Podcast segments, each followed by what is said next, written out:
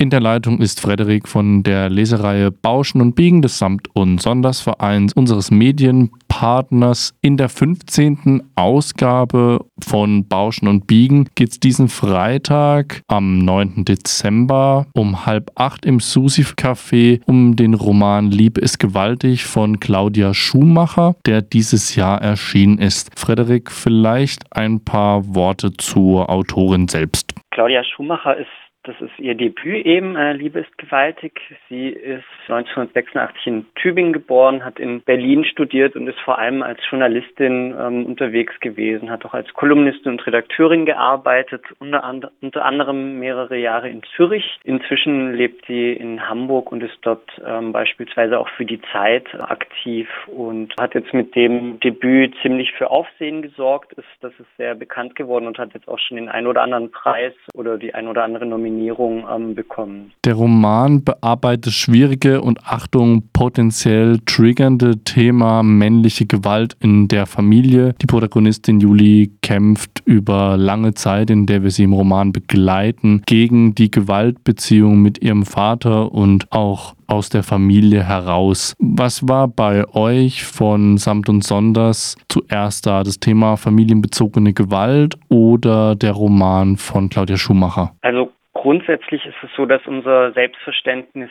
doch eher immer vom Literarischen herkommt, also dass wir schauen, welche Bücher, ähm, welche Texte finden wir spannend. Bei häusliche Gewalt war es jetzt so, dass ich das durch die ähm, ganze Corona-Pandemie ähm, immer mal wieder so auf dem Schirm hatte und dachte, da würde ich gern was zu machen. Jetzt war es wirklich einfach ein ziemlich, ja, ein passender Titel einfach. Also ich habe beim Lesen gemerkt, dass mich das total überzeugt und dass ich es gut dargestellt finde und dass ich es auch in der Machart wirklich äh, stimmig finde. Und das ging der Clara und der Fabienne, die mit mir ähm, zu dritt immer diese Entscheidung treffen, ganz genauso. Und da waren wir jetzt ähm, am Ende einfach sehr zufrieden damit, dass wir genau dieses Buch zu diesem Zeitpunkt so ähm, präsentieren dürfen und ähm, freuen uns sehr auch auf das Gespräch mit Claudia Schumacher, die da wirklich auch einfach eine, wie man bei der Lektüre merkt, ja, krasse Recherche reingesteckt hat, ja. Zu der Lektüre kommen wir gleich noch. Jetzt hast du angesprochen, dass über das Buch auch viel gesprochen wird. Also es wird bei dieser Lesung nicht nur gelesen, sondern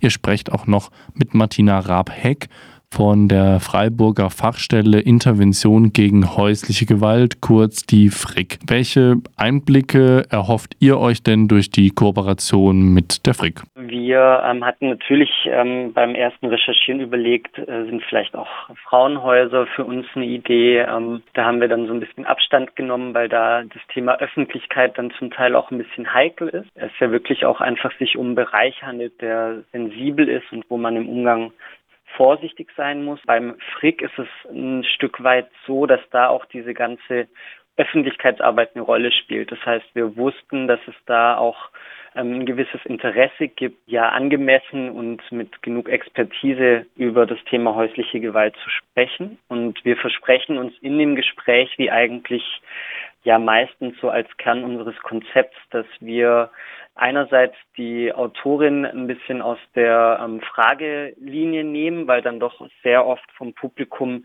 was ähm, im Buch passiert, mit der Autorin sehr stark assoziiert wird und ähm, die ExpertInnen immer ähm, sehr stark dann mit ihren ähm, wirklich mit ihrem fundierten Wissen dann da nochmal auftreten können und das Ganze zu einem auch ein Stück weit diskutier, diskursiven Format machen, also so, dass wir dann quasi das Thema auch aus ein paar anderen Richtungen beleuchten können. Und das Frick ist ja wirklich nicht nur in dieser direkten Beratung oder in der, auf der individuellen Ebene für uns sehr interessant, sondern ähm, wir versprechen uns da auch so dieses Halbwissen, was man da immer mit reinbringt, so ein bisschen zu komplettieren, was jetzt auch Statistiken zum Beispiel angeht, wie viel dann doch von häuslicher Gewalt betroffen sind oder wie stark sich das durch die Pandemie beispielsweise vielleicht verändert hat.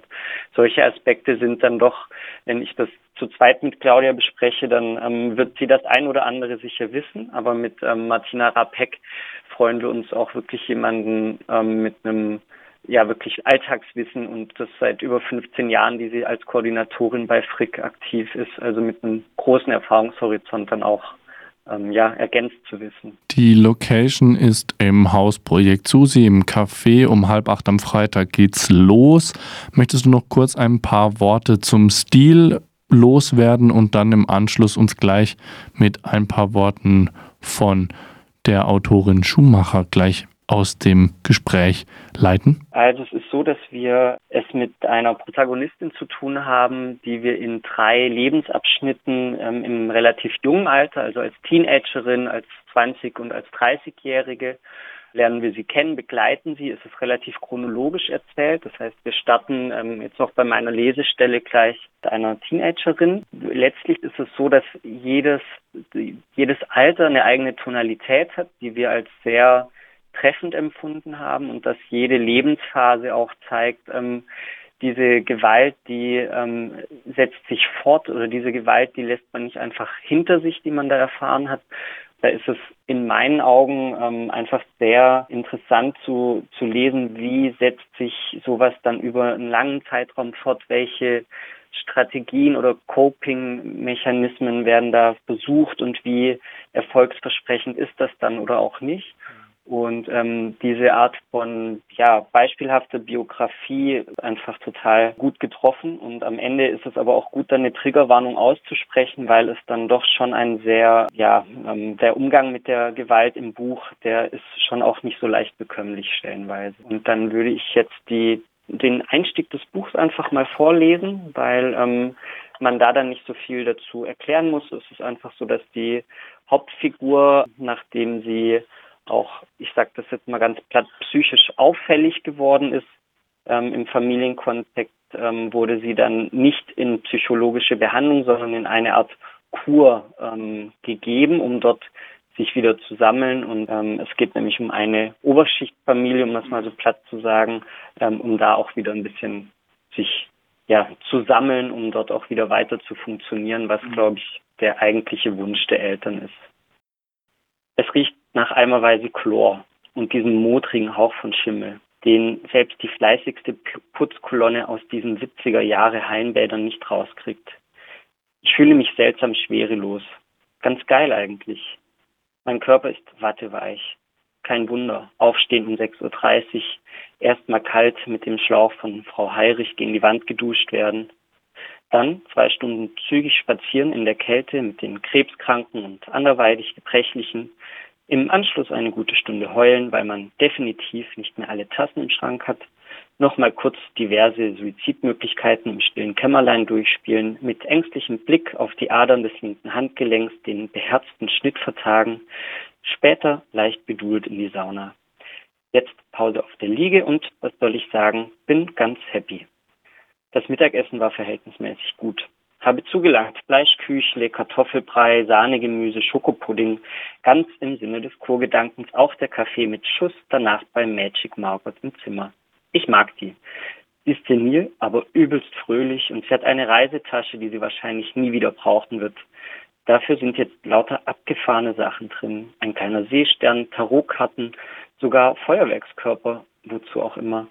Magic Margot ist wie Mary Poppins, nur in komplett behämmert kommt vor, dass ich ihr mein Herz ausschütte, während sie Schnaps aus der Reisetasche zieht, in den Kaffee gießt und dabei ganz leise Schlagerlieder singt.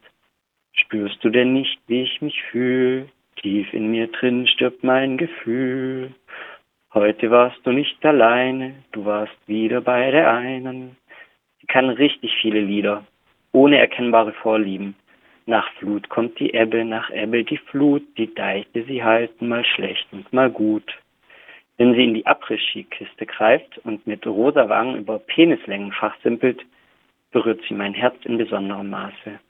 Magic Margot ist die beste Alleinunterhalterin, die ich mir wünschen kann. Manchmal scheint sie aber auch zuzuhören. Dann sitzt sie still neben mir und wenn ich rede, kann das dauern. Nimmt sich die Zeit, nickt und seufzt ab und zu. Bin ich irgendwann leer und finde einen Punkt, legt sie mitfühlend die Hand auf meinen Arm. Ach, Liebes. Ich würde gern was dazu sagen, dir helfen, aber ich verstehe nicht, wovon du redest. Das ist wenigstens gerade heraus. Und es ist ja nicht ihre Schuld, dass die Birne aus ist. Hat sie sich bestimmt nicht ausgesucht, dass sie nichts versteht oder behalten kann, bis auf die Schlagerlieder. Großes Geheimnis, wie sie sich die merkt mit dem Goldfischkopf. In der Beziehung zu Margot finde ich alles gut, wie es ist. Manche Dinge muss man sich von der Seele reden können, ohne Zeugen. Ärzte sagen, sie haben Schweigepflicht, aber wer weiß. Bei Margot bin ich sicher, die nimmt das mit ins Grab. Dass sie trotz null Verständnis die richtige Reaktion zeigt, wenn ich heule, beweist auch, dass sie bestimmt mal ein guter Mensch war und im Prinzip noch immer ist, finde ich. Jetzt also schon Futterkoma und softe Rauschbenebelung auf der Heimbadliege. Margots Schnaps sei Dank. Alkohol tagsüber finde ich super. Da haut er einem nicht so den Kopf gegen die Wand wie abends oder nachts, wenn man düster wird. Tagsüber ist das wie entspannter Teppichflug im Wunderland. Und so bin ich heiter am Schweben, während ich den alten Leuten beim Schwimmen zusehe. Hat was Meditatives, fast so friedlich wie Friedhof. Die wundern sich bestimmt über mich. So jung, auf den ersten Blick gesund, lungert hier rum. Ihre Probleme müsste man haben. Und klar, Punkt für die. Ich mache keinen Hehl draus, dass mein derzeitiges Gesundheitsproblem, diese generelle Unentschiedenheit, was das Weiterleben betrifft, eher einen seelischen Aufhänger hat.